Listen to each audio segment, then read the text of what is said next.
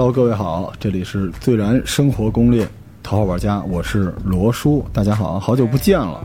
呃，大概疫情六个月，我录了六期节目，官方已经警告我了，让我赶紧更节目。跟大家说一下，没有干坏事儿啊，一直在渡劫，一直在经历成长，而且经过疫情嘛，大家其实都得到了一个 break 啊，好好的思考一下。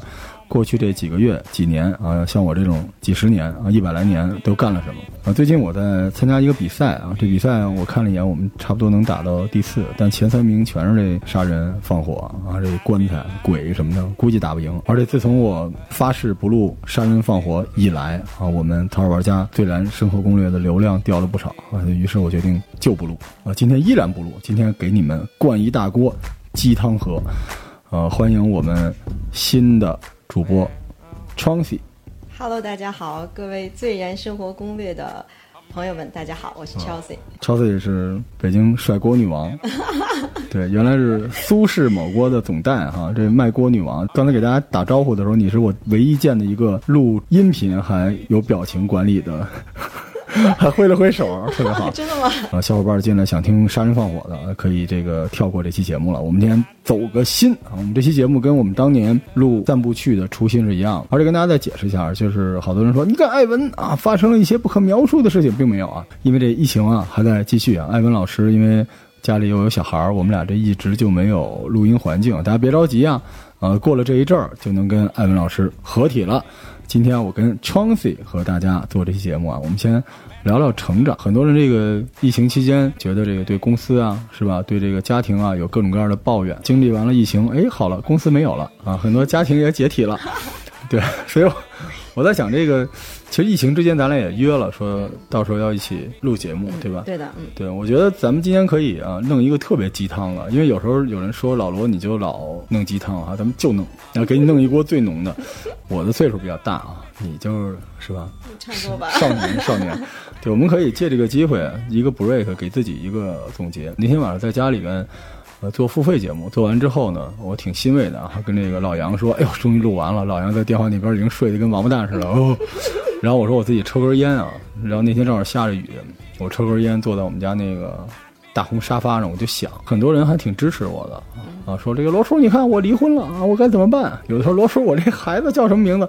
后来我就想，我可能对别人来说比原来稍微重要了一点，但是其实我自己到底配得上配不上这件事儿是一个很重要的事情，因为我嘴特别坏。你知道的哈，就我已经基本上把播客圈这帮平台都给得罪了。你看，老说他们是 low 货，对不起啊。但是我们是不是应该借这个机会啊？因为反正这个刚才也说了，有一些百废待兴的意思，对吧？人生也要强行的重新洗牌，整个这个市场，整个这个经济可能要洗个牌。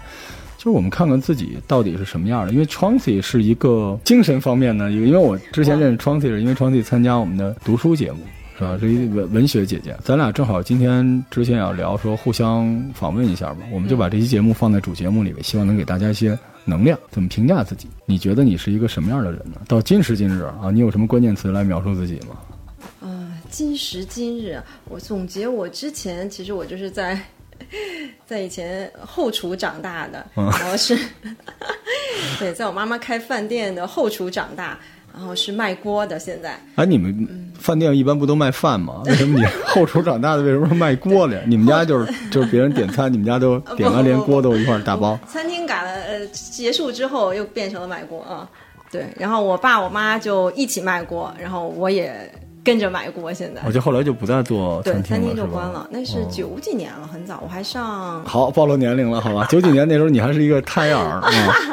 对。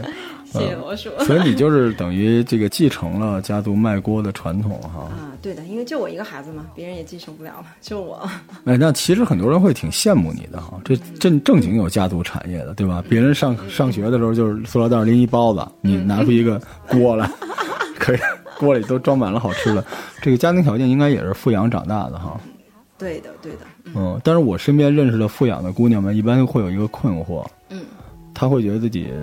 人生没有由自己做主，没错，我也有一样的困惑，是吗？你们倒没试过，就是有人做主但没钱的日子。因为我觉得是这样的啊，我跟你不太一样，因为我们家算是官二代，嗯，对，您这咱们就不说富二代，有点骂人哈，就是说算是这个商商二代好吧？嗯，对的，我们家是官二代，说官家呢，因为我父母都是那种老革命，就是势力挺大的，没什么钱。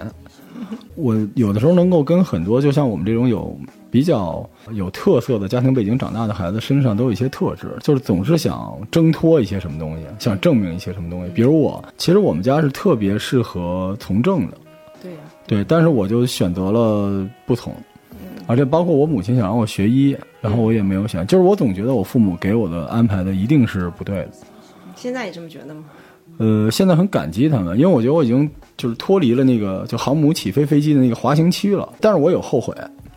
嗯，我是觉得当时听我爸的或者听我妈的就好了，我是有后悔。真的吗？对对对对对，就是人类的繁衍，它这个一定是前代的人给后代人创造了更好的起跑线。对，如果你不用，你非要从零开始的话，那你父母的这个奋斗也不是没用啊。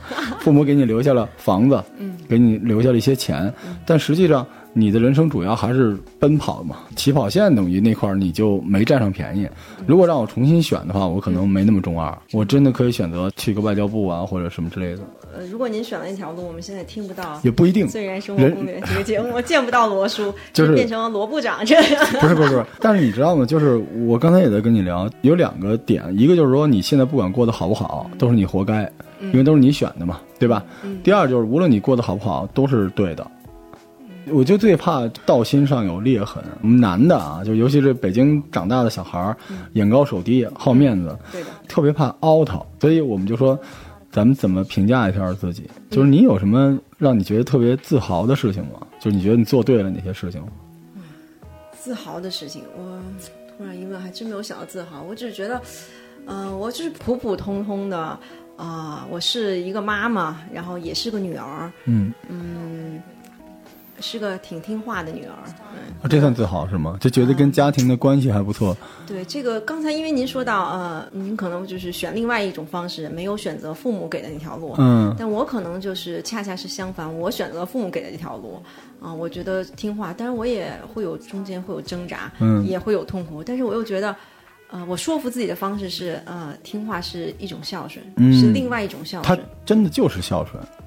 就你到我现在为止，就别说我还没有孩子了，就我养那猫，我给它买了个猫粮，它不吃，我都会觉得你是不是傻？这么贵的猫粮你居然不吃，都我都能气得吃不下饭。你想想看，我当时我父母为了我熬死多少脑细胞啊！所以我觉得你这个当然也会有不自由的感觉，但其实你这份孝顺你是做到了。其实，但但这只能是这么看了。但是其我我在想，另一方面是不是我没有像罗叔这样的能力去换一个跑道，然后那我我换跑道的时候也没能力，我 我现在想，我前前五年就是完全就是胡闹，完全就胡闹。对，还有什么自己觉得我得自己的话，我是一个偏感性的人啊，嗯，然后我还是偏文艺的，觉得还是向往追求自由吧。虽然我是听话的，嗯，但可能就恰恰少了这一部分，嗯，自由的这个这个这个感觉。这种情况之下吧，内心还有野马，而且也是比较喜欢文艺，而且又比较孝顺，就挺乖的哈。就富养家的姑娘就这样，对吧我？从小都很乖，就一直到谈恋爱、结婚、生孩子，到最后还是因为你现在还在为你们家工作嘛，对的吧对？那你觉得哪些是选错了？这个咱们就聊啊，不是因为你人生也回不去了嘛，回不去就是说，如果让你重选一遍的话，可能你不一定会选。啊，选错的，我觉得如果重新选一次，首先婚姻吧。婚哦姻这个事情，我可能会做另外的考虑，再想想，是吧？对，再想想。嗯然后生孩子这件事情，就是当我应该了解更多，当然生孩子是肯定要有的一个选择，可能在我这个家庭啊、来说，那生孩子是一定要有的，但是我可能会做好心理和思想上的更多准备，而不是想当然一拍脑门儿觉得啊，周围都有孩子，那我是不是也应该其实这个观点对我来说不算丧，因为我淘宝玩家经常有人问我说：“老罗想录节目啊，什么都能录。”我说不录，因为我我希望我的节目能够传递能量，就是我不做负能量，但是我也不一定只有正能量，因为真实的生活是在两种能量之间来回切换的。对，因为其实如果是被安排好的生活，好处就是更孝顺，包括其实你们家境应该非常好，可以说衣食无忧吧，就不会看到生活的那一面儿。但是有些决定可能就不会完整的体验到那个决定。对再选也不一定比现在好，但是还是希望自己选。人生真的是这样的，起码自己选过。我大学就这样了，我是保送的。可能很多人都说，就是你站站着刷不腰疼，但其实我觉得我能上清华啊，我特别喜欢清华，就是我真的有遗憾，因为当时就是怂了。罗叔小时候没那么燃，当时就是当时真怂了，因为真怕考不上。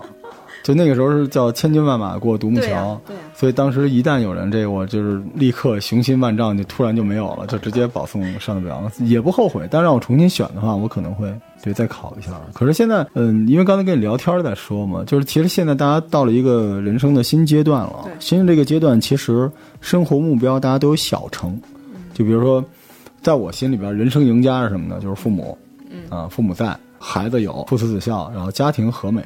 就是你不可能天天打着鸡血那么幸福，但是这就对我来说就算人生赢家了。所以从这个角度来说，肯定你是人生赢家了。但是身边很多朋友，在我这个岁数啊，就是十几岁这一波人啊，都觉得不是特别有动力。嗯对的，我明显能感觉到是一种歧视。就是我在发朋友圈的时候，我淘宝玩家的听众都会点赞说：“哎，老罗你怎么着？”但是我很多朋友都会私信问我说：“你一天到晚干嘛呢？你这是？你居然还看女团，啊你还街舞是吧？务正业，对你这个怎么可以这样？你还追剧，你居然玩手办，你这么大岁数人了啊！你跟他们还耽美，玩汉服，你是不是疯了？后来我有点不开心，其实就是因为什么想？到你们觉得？有点，因为我希望我的这个世代，就我这一代人不要那么 low，我就希望能够像就是下一代，像你们这些小孩儿说，其实我们这一代人能上能下，能文能武，但实际上并不是，就是很多在我。学生时代那些万丈光芒的那些厉害的人，其实现在都颓了。我能接受死和输，但我不接受颓。你会不会有？就是我真的希望我学生时代的那个，我觉得特别棒的那些人，他现在依然特别棒。真的内心就希望，然后我觉得好骄傲、好自豪什么的。但是很多人就就那也样，就许他们那个能量就在他学生的时代是燃烧的，不是不优秀，是他没有动力。就其实我们今天聊这个，我不知道收听的是多大的孩子，因为我们头号玩家吧，现在叫《自然生活攻略》，是从七岁到七十岁都听的啊。我有一个方法论，嗯，你要度过那个时刻，它不一定是光荣的时刻，也不一定是至暗的时刻，但是正是那种混沌的时刻是很难熬，特别消磨人的意志。这个有点鸡汤啊，我觉得你是需要目标和梦想。我是这么长过来的，就所有。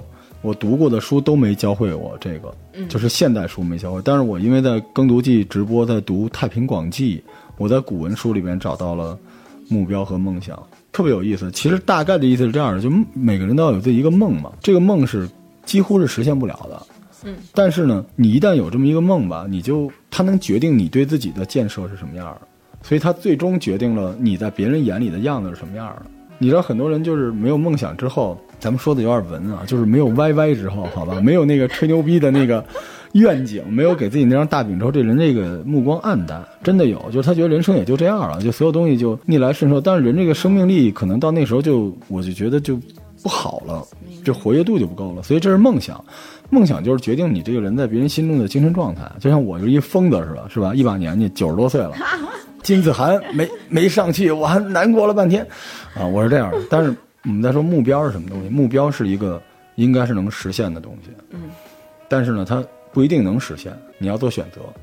不管目标有没有结果，它都能提供你足够的动力。就是你到了一定年纪之后，比如说小的时候，我有时候看那个为什么喜欢咱们十几个群那聊天啊？大家想进群去微信搜索“最燃生活攻略”这个公众号能够进群。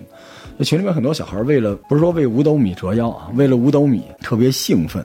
嗯，在我的朋友里面都是，哎呀，今天老婆孩子又怎么着了啊？这个这个社会又怎么着了啊？这车停在那儿又被警察怎么着了？我爸又怎么着了？啊，这个公积金怎么着？就一天到晚这个。结果你进了群一看，你小孩哇，今天喝到了樱花味儿的可乐，好幸福，元气满满一整天。我觉得这个挺好玩的。对但但是不是也跟年龄有关？就是刚才您说，可能有些人呃所谓人到中年了就，呃油腻的中年了，就是垮下来了，嗯，就顺着就这样垮下来了。就是咱们不说梦想，跟目标有有关系系，有关系，有关系。就是男的为什么会会油腻嘛？就很多人说油腻男是为什么呢？就是他对自己的建设放松了，嗯对吧？油腻其实还不是最 low 的那种，油腻是他可能打扮的或者是他的表现过了。就是他不是这个世代的样子，但是他还是在努力的去。要说蓝瘦相想哭这种，对对对对对，突然在年轻人中说这样的过时的网络词，会穿露脚脖的呃裤子和鞋，对，然后 不穿袜子穿皮鞋，是什么呢？就是他还是想表现。但是他不够努力，就是他小看了，他一直认为自己在自己的世代里边就是全村最靓的仔，全班最潮的仔，这就是油腻。你会发现，没有目标的人，他没有动力。对，小姑娘就很简单嘛，对吧？小姑娘打扮的漂漂亮亮的，那是为什么呢？就是无非就是为了，呃，在异性面前漂亮，或者是在闺蜜面前不能输。就拍照也是一样嘛，对吧？也没见一姑娘一天到晚拍个墙的，那不也得。对闺蜜拍照最惨烈的就是几个姑娘一起拍照，好家伙，那个心机啊！我说有生活。对，我看我媳妇儿跟人拍照的时候啊，这几个姑娘为了衬的腿长，一腿前一腿后，然后身体往战术。战术后仰，我媳妇儿都快栽过去了，你知道吗？照片就是还要 P 一下，还要 P。男的也一样嘛，男的你说这穿球鞋穿 AJ 为什么是拼范儿？不是为了打篮球，嗯嗯，对吧？男的潮一点漂亮点，不也是为了姑娘什么之类的，对吧？一旦有了老婆孩子，大家就是可能这方面就不太注意了。其实老外也不注意，他们就穿个休闲西装。你去美国那全是大爷，你别说中国大爷，美国也都是大爷。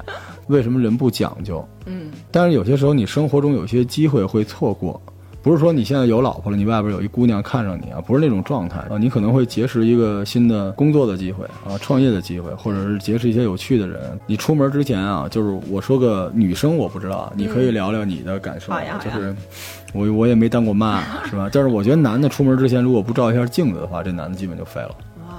对，然后他的鞋如果是脏的，就起码你出门之前拿抹布擦一下吧，是吧？果然是处女座的人。对，就是不用，不是说照那个照那个化妆镜，就是穿衣镜，对吧？起码要。门口应该有有有有有有穿衣镜。我们家右手是一鞋墙，五百双鞋，左边是一穿衣镜，然后我不能站时间过久，站时间过久，媳妇儿就突然出来了，狐疑的看着你，你干嘛去？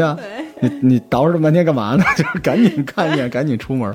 对，你们女的会有那种这方面的感觉吗？突然就觉得不用，是因为不用向异性展示女性魅力，所以就不捯饬或者什么的？嗯，可能可能大家都觉得说女人打扮的很大原因是向异性展示，当然是我不否认这是很大原因。嗯，呃，但是可能也是给自己看吧。是是是，要给自己看。那我看穿衣镜里面的我的那一刹那。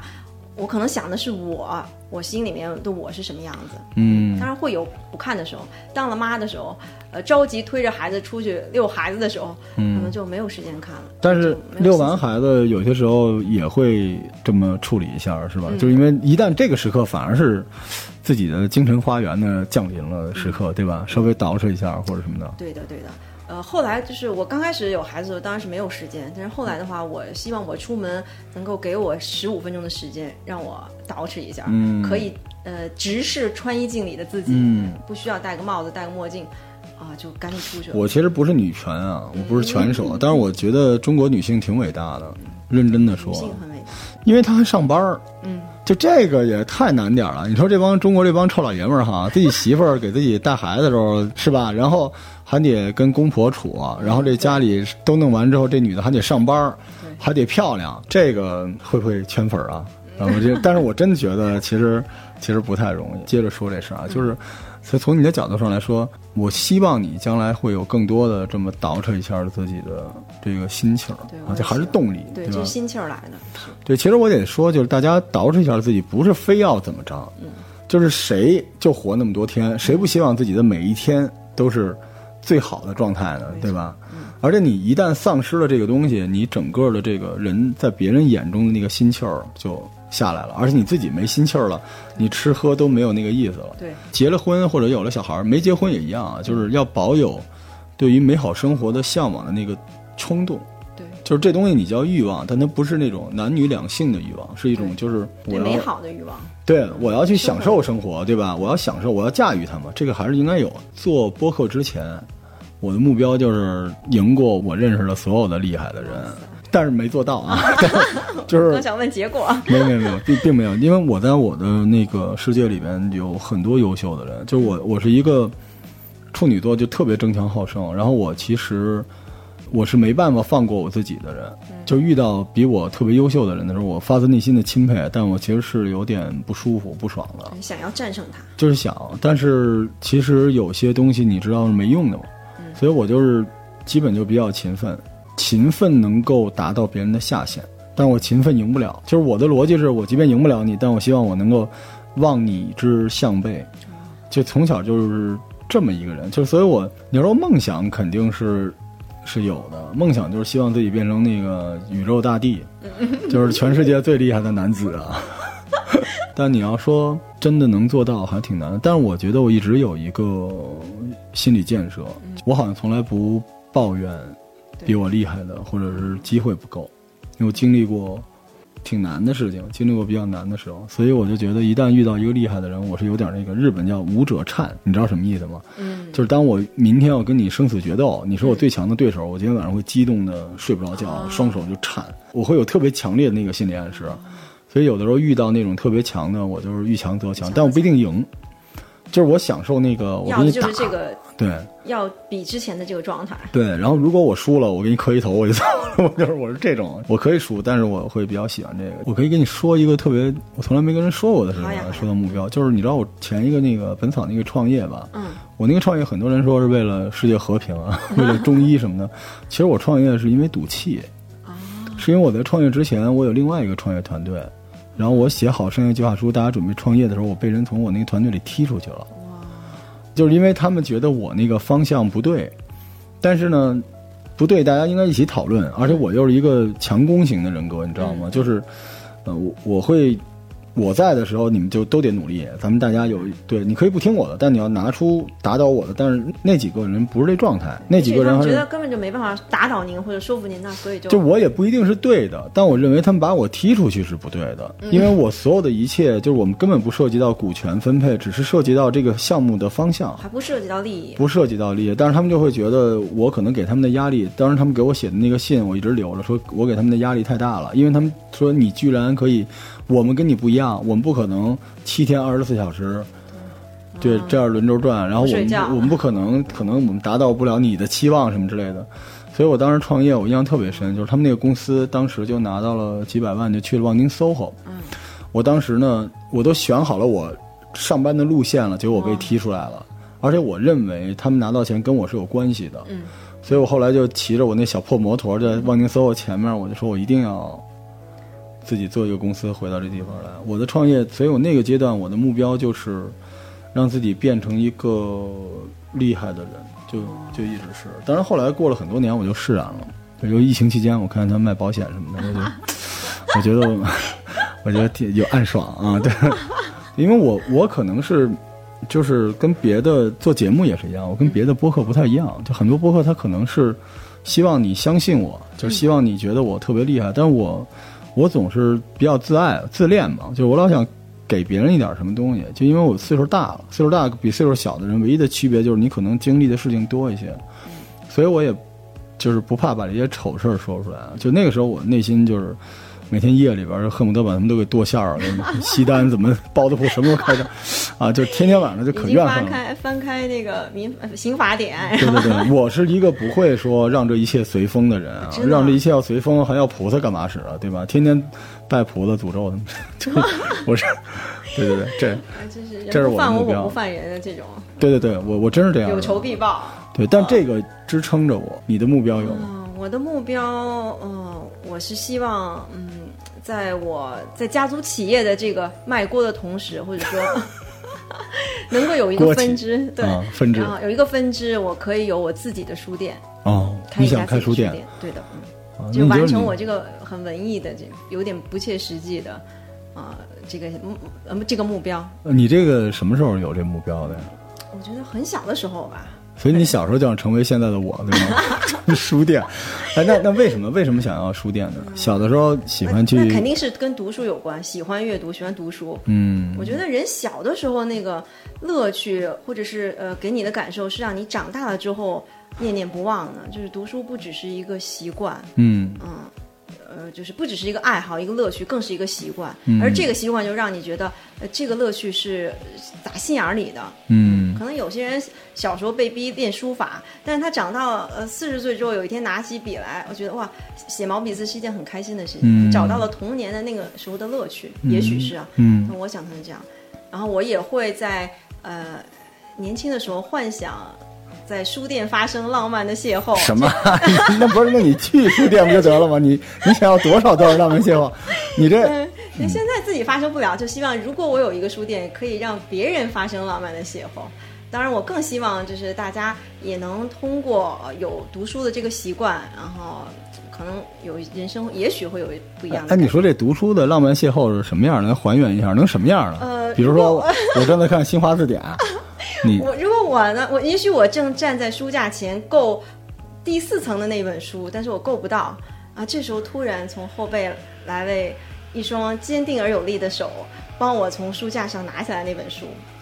然后你跟他说我要的不是这本，他就继续不是，然后呢，这就邂逅了，啊，对呀、这就邂逅了。他帮我，我觉得呃呃志同道合吧。你幸亏没时间，那你就是等于嫁给一个店员了嘛？店员都能干，这不是这哎哎，你们你们小的时候是不是就是经历过那种图书馆那种恋爱？正因为没有，所以是我憧憬的、哦，我经历过，啊！真的，对。天啊，罗叔简直是活我经历过。了 我想活的所有人生。我高中是五中的嘛，我们五中有一个图书馆，嗯，然后那时候我就在图书馆里边，然后对面坐下一个就长得像马伊琍的一姑娘，哇，然后坐在那个我对面，然后然后呢，我偷偷写的纸条给我我不会，我我真不敢。但是我当时看的应该是，大概是这个呃中国美术史吧。但是心脏一直在跳，小姑娘挺好看。后来小姑娘塞了我一张纸条，啊，是小姑娘给你撕的纸条。对，然后那小姑娘就是她看着书，她整个脸在书后边跟我说：“你是蓝星瑞的吧？你当时北京话，你蓝星瑞的吧？” 我说：“嗯啊。”姑娘说：“真是吗？”我说：“嗯。”然后她就塞了一张纸条，嗯，请你不要大声喧哗。没有，但是确实就是说，那个你能替我告诉你们那个队长，就是我我当时我是什么新的没有我当时在想，就是我是一个公正的人，你知道吗？就是一个 peace 的人，就是我不能用这件事情影响他说的那个男的是我们班同学嘛，我不能影响他未来的这个学习什么的。所以呢，我当时就就就把那纸条给扔了。嗯哎呦，图书馆里有这种挺好的，因为，你知道人在阅读的时候特别好看，啊，是吗？对，你们说很多女生都特别喜欢看男生特别专注的样子吗？你发现了吗？对，然后男生也特别喜欢看女生就是专注的那个。怪不得罗叔要在书店 要看书我。现在眼睛已经看不清楚了，我我都连人是男是女都看不清了。但你看过去这画儿里面，这都是林黛玉、贾宝玉，大家手里是吧？不像现在傻了吧唧拿一可乐，过去都拿一本书，摆一个 pose，现在拿着手机，对，现在都是拿手机的。大家如果想听到川地更多的声音，可以去听我们这个全民流商。嗯，创地之前是我们呃最燃这个宇宙里边 top five 的特别好的声优。对，就是阅读对你来说很重要，对吧？是非常重要。我觉得我们小时候啊，就我小时候，大概十几年前，可能还有人说叫文艺女青年哈，现在说这都是骂人了。对，是感觉是贬义词。那个时候说这个孩儿，这孩子挺文艺，这不是一多美好的一词儿啊！读书，白衣飘飘的，嗯，手里拿一本书，是现在都白衣飘飘，手里举一杆儿，杆儿杆儿上一手机，是吧？嗯，对。对，就脑子都是还说眼神不好，没少看。真是这个，我觉得小的时候我记得特别清楚，就是我最早入坑，呃，武侠小说啊什么之类的，全是我们班女生借的。然后当时觉得女生就看这个特带劲，因为我初中在八中，那时候我们就是下课的时候，后边就有几个女孩在那儿聊，说我喜欢那个那个韦小宝，他怎么能喜欢他呢？就谁厉害？谁厉害，就是现在这个饭圈那一套。我们那时候就是我 pick 谁，我喜欢那个郭靖啊，我喜欢谁。然后当时觉得会阅读的女生特别特别的有样儿，但是后来大家我觉得是全民都不爱阅读了，所以他们把这个女性的文艺女青年里面那个不太被接受的那一面给放大了，是是吧？是放大是吧？好多人都说这一女文青，我说那你是什么呀？你痴情 啊？你你你想象一姑娘一天到晚拍自己在图书馆有毛病吗？总比你一天到晚拍大马路上 或者在饭馆好吧？文青，我觉得就。呃现在听就是感觉像是呃是贬义词啊，嗯，但是还是我觉得呃有文学就是很美好的，我觉得还年轻的时候听还是很美好的，嗯有追求的，嗯嗯，就是你还是要给自己的精神里边填东西嘛，嗯，对，不然你精神就经常会犯恶。对对吧？昨天我就坐在这儿，然后我对面坐了一个特别好看的一姑娘，嗯就女团那种的姑娘，然后那姑娘张嘴闭嘴全是脏话，然后极蠢，你知道吧？就聊的那个话题，我就女权别打我，聊的话题就是，哎呀，我就那罗叔就是静静的听了一个小时，对我就想我就想总结他到底有多蠢，我就一直在 然后但但也许长得好看不需要聪明，这是不是也好女权？嗯，可以这么说，对吧也可以这么说，是对，对。那但是长得好看，毕竟也比较罕见嘛，嗯，对对吧？颜值即正义，现在也是。是，其实我之前就是目标就是想赢，但是我后来当了播客，就感谢艾文老师拉我做播客，因为我跟艾文先是朋友，我是他的听众，啊，真的吗？对，我是他的听众，因为因为我是一个争强好胜的人，就是我所有的事情都得我掌控，我操盘，我是那个最强输出什么之类的。但我当时听艾文的节目的时候，我觉得他可以跟各种各样的人去合作，而且他不抢别人的锋芒，但是他有能力抢，但他不抢。我觉得这种人就是从人格上来说特别吸引我，因为就是我没有那一项，我是属于那种就是一看你不顺眼就取而代之那种人，我整个职业生涯全是这样，所以我当时觉得艾文特别厉害，什么都能聊，而且他有一种特别好的，就是我们播客，包括我都会有一臭毛病，就是老想给别人洗脑。我好一点，我可以给别人洗脑，就是我我愿意把我的故事给你，你背不背洗是你的事儿，但艾文从来不给人洗脑，就是他只是。分享。对，他就像没有一样，像水一样，就是，但是他会让这个事情变得非常的顺畅。我觉得因为这个觉得特别好。后来当时我们一块录节目，艾文就一直在激励我，他说：“老罗，你行，你试一下。”因为我一开始录那个十大奇案，我正好嗓子坏了。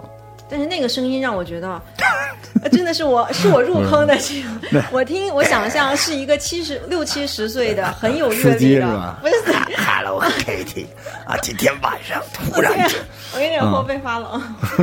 对，这这这个，但是艾艾文是就是在播客圈里边第一个激励我。对我我是非常感谢艾文，就是一直感谢他，没有艾文真的就没有我。做了播客，当然后来做了很多节目，我们大概到现在一千多期节目做下来了，什么类型的都有。后来我就会发现，我跟我听众之间的那个交互比我想象的有意思，就是他们可能还挺需要你的。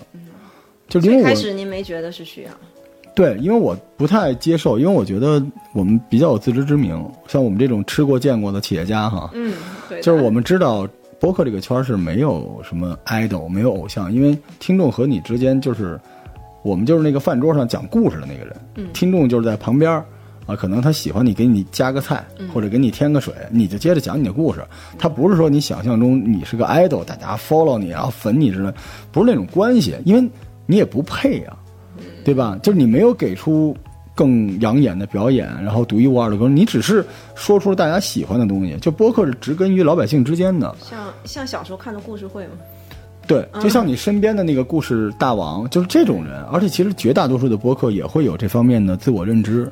就播客也没有那么大的架子，大家一聊都是“嗨，你怎么着，我怎么着”什么之类，甚至有些播客故意说点脏话，就为了让你觉得接地气。我觉得这都挺好的，嗯。但是我一开始不太接受这个，因为我我觉得我在另外一个领域已经证明过我自己了。我做播客呢，我就想，我能不能就像艾文那样，嗯，对，就是做一个制作人，多做东西。哦，这原来初衷是这样，我不想跟那个用户之间发生更多的互动。其实我们当时希望每一个，我们最早的 slogan 是让每一个人成为自己生活中的头号玩家。嗯，就我们不爱专家，只爱玩家。很多人跟我说说，你那个我认识一人滑板滑得好，你跟他聊聊，我凭什么跟你聊啊？是吧？你滑得好怎么着了？我那劲儿都上，你不就一滑板吗？但实际上就是我希望能够慢慢的找到感觉，就是有很多小孩儿，当时我们最早录这个相亲的节目，包括后来录面试的节目。甚至我们后来录那个散步去，我一直特别喜欢这些节目，包括录养老的这些节目。很多人你会发现他真的挺需要你的，对，就是他没有人给我发微信说啊，罗叔我爱你。我不知道别的主播有没有这种，我从来没有，我从来都是罗叔，你给我看一下我这袋装泡水有没有 就，是啊，罗叔我这孩子起个什么名儿？哎，罗叔你那个你们家那菜就是在哪儿买？就全是。后来我突然就会发现，就是这些人他，我跟他们本身就是朋友了，就我进入了那个圈儿。后来我就希望说，我的目标就慢慢的变，我挺喜欢被大家需要的。也就包愿意分享，愿意分享，就是因为我毕竟姓罗，不姓雷哈，我这不是个雷雷锋什么，但是 我希望能对别人有用，因为我的那个自己的事业还在进行，嗯，所以其实如果这样的话，我就不需要在播客这个世界再跟别人去争强好胜去打而是我可以回收，因为谁谁不爱听别人说需要你呢？对啊，所以我后来我的人生目标慢慢的就是被艾文引进来之后，我就发生一个特别大的变化。我的目标现在我非常明确，我的目标就是激励别人，对，就是一定是激励别人，因为嗯谈不上帮助别人啊，就是这老中医那套东西，我给你开个方子，我只能激励别人。我就是我想试图告诉大家说，生活真的挺不容易的，嗯，但是你一定有办法扛过那些事情，因为因为确实我经历过那种就是那种至暗的时刻，我不知道有些人有没有经历过至暗的时，你肯定有这种时刻的，你的表情告诉我你有，你当时是什么样，什么状况？嗯，我觉得我是我的至暗时刻是我从怀孕到生孩子，嗯。啊、就是我的身份发生了一个变化。嗯。然后我那个有了孩子之后，我需要全全身心的投入到对孩子的养育中。嗯。那我觉得我找不到自己了，在很长一段时间里。嗯，其实说实话，就是很多人都会有这种产前产后抑郁，是啊，因为我做中医大夫的时候，就好多人过来，但是实际上是累的。啊、对，有些人是累的，超出了你能够承受的那种，对，比如半夜起来怎么样，要喂喂奶、换尿布，你不能不做对这件事儿，有点让人绝望，是吧？让人崩溃啊对，好辛苦。对。但是我觉得不只是身体上累，我觉得是我找不到自己。我觉得没，我是妈妈啊、嗯可能我还是女儿，我有父母，我有孩子，但是我呢，我就自己找不到自己。是这个更对于我来说，这样的文女文青来说，女文青来说，是很痛苦的一件事情。可能那个时候就是我的至暗时刻。嗯但是那个时候，在我夜里睡不着觉的时候，我听到了《醉然生活攻略》香港十大奇案，你当时你特特哄睡是吧？就让我一下子觉得啊，我可以跳出我现在这个呃喂奶，对，还有更惨的啊，对为人吃 吃人肉啊，你嗯嗯，就是有一种有一种又感觉像小的时候坐在床上一个人看啊、儿童连环画的感哎觉。哎哎，你说这个倒是提醒我了。嗯这个我做的播客节目，我希望有一点，但我不知道别人是不是这样啊。嗯就是你知道，我不太喜欢做那种一帮人纯闲聊的。嗯，就是很多人都说，老师，我跟你聊一会儿，聊你大爷，聊我不要不要聊什么。我觉得播客，我喜欢的播客啊，可能是不对的，就是它要有文学性。文学这种东西特别有意思，就是它是因为剧透嘛，文学不怕剧透，嗯，对吧？它有一种这故事肯定就那样了，但是它有一种特别奇妙的那个韵律在里边，故事以外的感觉。对那种东西会让你有那种共情，对，那种共情一下子就是你就能沉浸对。所以你刚才说这个，我就瞬间有那种感觉。好多时候你身体不行的时候，你就必须要靠精神上的东西来给自己能量哈。对的。罗叔是靠什么精神上的？因为我觉得罗叔是我我认识人里面最勤奋人，设人设，嗯，就是凌晨三点还要发朋友圈，我要努力，就这样。我是没有没有周围没有这样的人。首先身体上没有，就是我觉得精神上更是没有。嗯我觉得罗叔当得上勇猛精进这样这子。是也是一当年也是被逼的，啊因为有本事的人都已经睡去了，就只有我们这些没有本事的人，得自己给自己加加油还。有没有本事也睡去的。对，就是你那个至暗的时刻，最后是怎么熬过来的？你还记得吗？我觉得一个是听节目，嗯，一个是慢慢的呃，这段加鸡腿了。哦，慢慢的调整自己。嗯，当然也会有读书，阅读还是阅读，就是你的一个小兴趣，在关键时刻会救你哈。有的时候可能一本枕边书就让我可以今天这个今天这一天的心情会不一样，嗯或，是或者是哪怕只是让我放松，不是给我什么启发。一边抱着宝宝，一边看看什么克苏鲁，就是那个时间，就你会给自己类似于一个催眠或者心理暗示，就这个时间完全属于你。对，比如说要换尿布啊，或者伺候老公、伺候爸妈什么之类。你当时那个阅读，你能读进去吗？呃，可以可以，就能沉浸进去？我觉得可以。对，哦可能是因为我从小的习惯，我从小就习惯，从最早我一个人，比如说我妈工作很忙，把我扔在奶奶家，然后扔一本儿童、嗯儿童漫画书哦给我，然后到慢慢的我一直都有枕边书，嗯睡前看书的，这是一个习惯来的。说完之后，床底慢慢合上这本《七龙珠》哆啦 A 梦，文学名著啊。对对，我经历过的，我在直播里面讲过就是到现在我不知道有没有多少听众没听过我的直播啊。嗯。就是我的直播，谦虚的说是顶级的。我确实经历过一个特别糟的时刻，就是当时是，嗯、还是创业嘛，嗯，呃，创业到一个阶段，突然我们资本也不叫撤资了，就资本那边出了点问题，这个钱就没打过来，嗯，没打过来就只能就是全公司的人啊，这个时刻你就会发现了啊，只有你一个人在创业啊，大家都在这个嗷嗷待哺。然后呢，那个时候就是我当时在录那个《对燃创业攻略》的时候，就当时已经开始那个是在录节目的已时候经对已经。在录节目，就那个时候，结果当时那个情况导致我要倒输血大概一百八十多万，而且我还是每天早上七点钟上班，晚上两三点钟回去，就是我老婆是基本上几年来就是没有在白天见过我的。哇，对，所以后来我是因为阑尾炎手术累出阑尾炎了，然后我在手术期间偷空跟我老婆结的婚，我都不敢让她录节目，她要坐在你这儿，好家伙，我就 吐槽大会，这真真是真是 特别说革命家史。对，真的真是不容易，真是不容易。所以当时这个特别难，就是你上班的时候，全公司的人啊都盯着你，你知你感受过那种，就是你早上一到办公室，很多人都看着你从那个门儿一直走到你自己的那个办公室，是那个眼神个月的，工资要指着你，对的。我们当时已经断了一个半月的工资了，大家都盯着你，然后你又有些人想留，有些人想让他走，然后你合伙人也不行。也想过来跟你聊聊怎么着，然后投资人就在远处就是看着你，嗯，他可能有他的问题，你几个店还要开，药厂还要弄，然后你同我那时候还接受的那个三联的采访，是中国什么创业领军人物，还得特别光鲜，就是。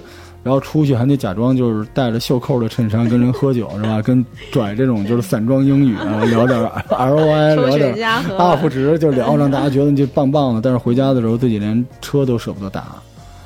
对，当当时你怎么熬过来这一段？当时真的是，真的是，就是，而且你不知道未来是什么样儿的。哦真的吗？您也不知道吗？那个当时就是完全没办法，我从来没有经历过这个时刻嘛。而且回家就是爸妈问怎么样，说没事儿特别好。然后那个我又上报纸了，然后媳妇儿问怎么样，我说挺好的，放心吧。媳妇儿也不说话，就给我端碗面，你在那休息啊。但是她知道我压力特别大，就那段日子，半年呢，半年多的时间，就是那段日子里边。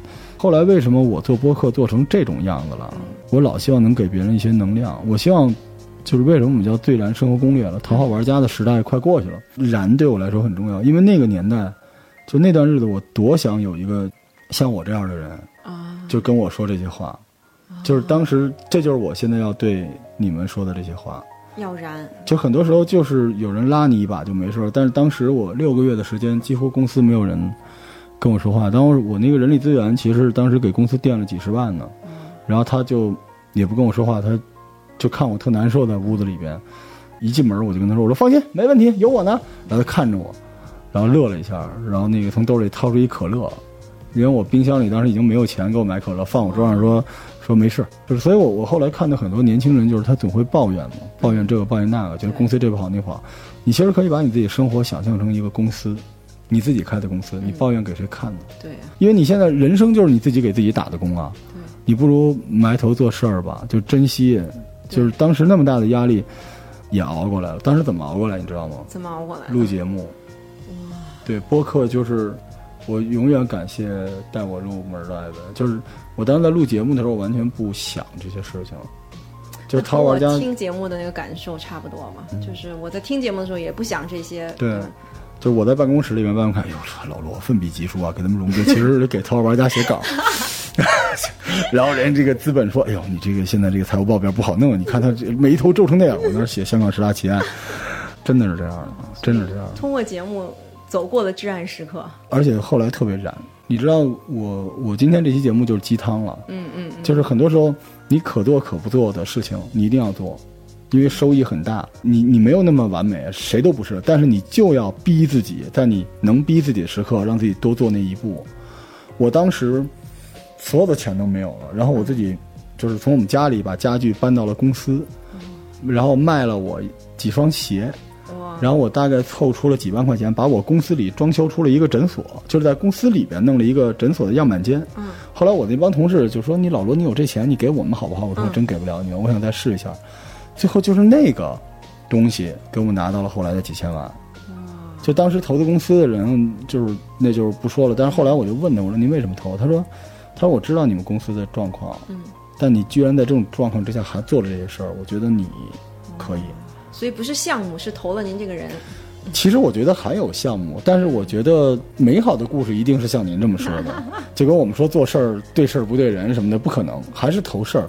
但是我觉得就是，它就真实发生在我生活里了。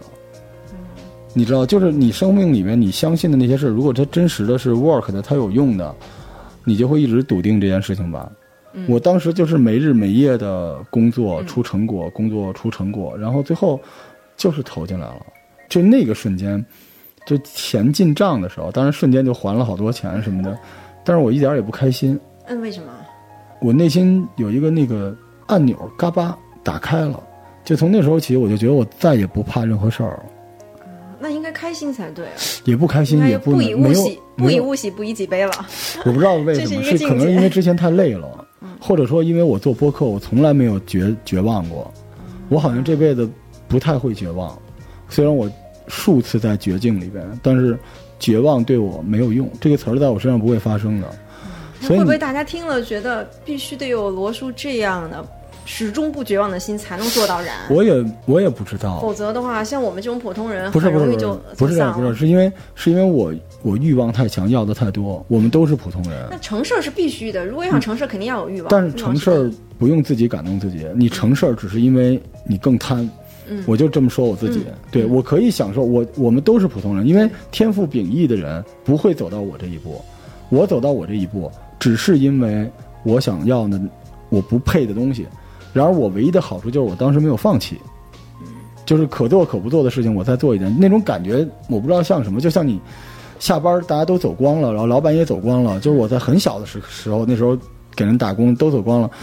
然后你出去上了个厕所，然后摁上电梯要走了，总觉得办公室里面还有点什么事儿，你就又回到办公室里边，然后就写了一个邮件，写了个今天的总结，然后刚好你写的是可能老板回来了，就看见了，就是就是你知道吗？是一个 bonus，是生活给的一个一个彩蛋。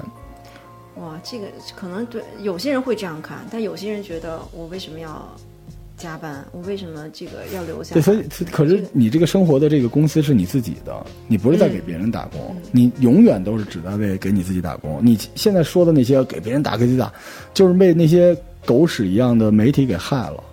因为你给谁打工取决于你钱是不是到你手里，对吧？消耗的是你的时间，对那有什么意义呢？那那有什么变化呢？对吧？你说我们创业的人不也照样是给资本打工吗？这不重要啊，这不重要啊，就是人生还是自己的。结算最重要嘛，对吧？你讲这些屁话没用，我就问你，最后你开什么车，住什么房，不就这么一个简单的逻辑吗？所以我觉得还是，嗯，还是要燃。对，还是要燃起来。就是我是吃了甜头了，我不是那种随军牧师啊，让大家都。最近那个乔丹的最后一舞是一个纪录片啊，你姑娘不一定看，就是里边乔丹有一句话，因为乔丹是我们这一代人心目中的神，但是他在 NBA 球员里面有一个恶名，嗯就是他对人特别的苛刻，他打自己的队友，他欺负他们。但乔丹有一句话，我可能是我人生座右铭了。乔丹说：“我非常的苛刻，我知道，嗯但是我从来没有要求他们去做我没做到的事情。”我觉得这个太棒了，就跟您正好反，您是卖锅的嘛，就是不甩锅，你自己做，然后你要求别人也能做到你做的，他们才能看到你的。大家听这个节目选有用的听吧。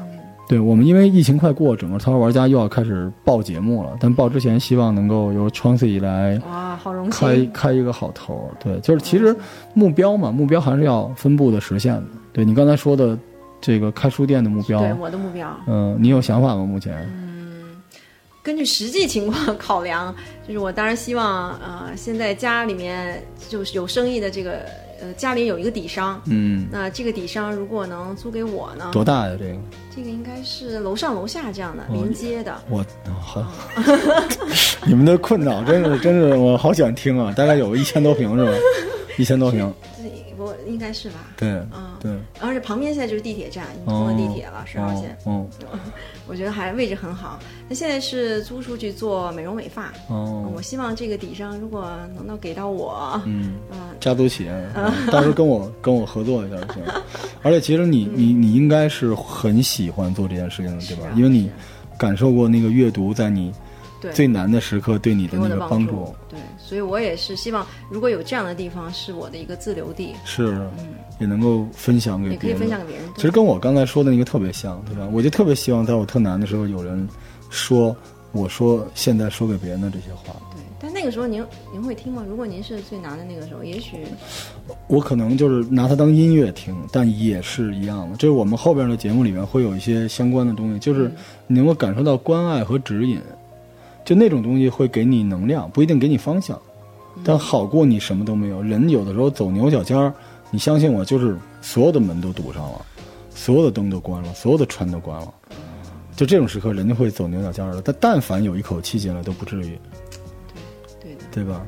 对罗叔是啊、屡败屡战，对，其实可以这么说啊，就是每次冲锋的啊冲啊，但是跑不动了，就被后边己方的兵马给踩过去了，但是喊的声音非常大。嗯真的当了一个猛字，我觉得，嗯对，现在反正关于这个激励别人这个，这是我特别认真的插的 flag，就是这是我最大的目标。然后我现在能做到的，就是其实我们录了很多节目，嗯就是免费的节目、付费的节目。然后现在大家听到的《最燃生活攻略》，好多人都不知道我有别的节目啊，《耕读记》。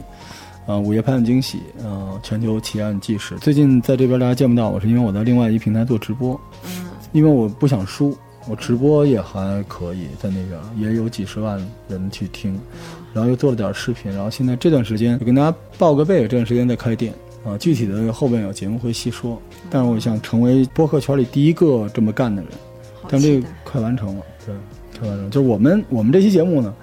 啊，也许会被人吐槽啊，因为这节目就是 俩人互相吹捧。啊罗叔讲怎么把目标变成现实？对对对，两两人互相吹捧，就是给大家 给大家这个顺口气儿啊，就是不够刺激，而且不是特别的这个呃节奏不是特别快，浓度不是特别高。但是啊，就是我想希望大家相信，这是我真的想要你们听到的东西，就是我想传递。我希望《头号玩家最燃生活攻略》这个东西能传递出能量。就如果你接受不到，呃，你骂我就骂我了，但是我希望能这样，就希望希望你们能够继续支持这个节目啊！不管你在哪个平台，欢迎你能够多留言、多点赞。如果你想加入我们的组织，请在微信搜索“最燃生活攻略”进群。感谢你的收听啊！无论如何，当你像我们一样遇到低潮、低谷，甚至经历了跟我们一样的至暗时刻，请务必回忆起你曾经光芒万丈的梦想。啊，以及请继续埋头苦干，为了你的目标努力奋斗啊！和我们在一起，世间万物皆可燃。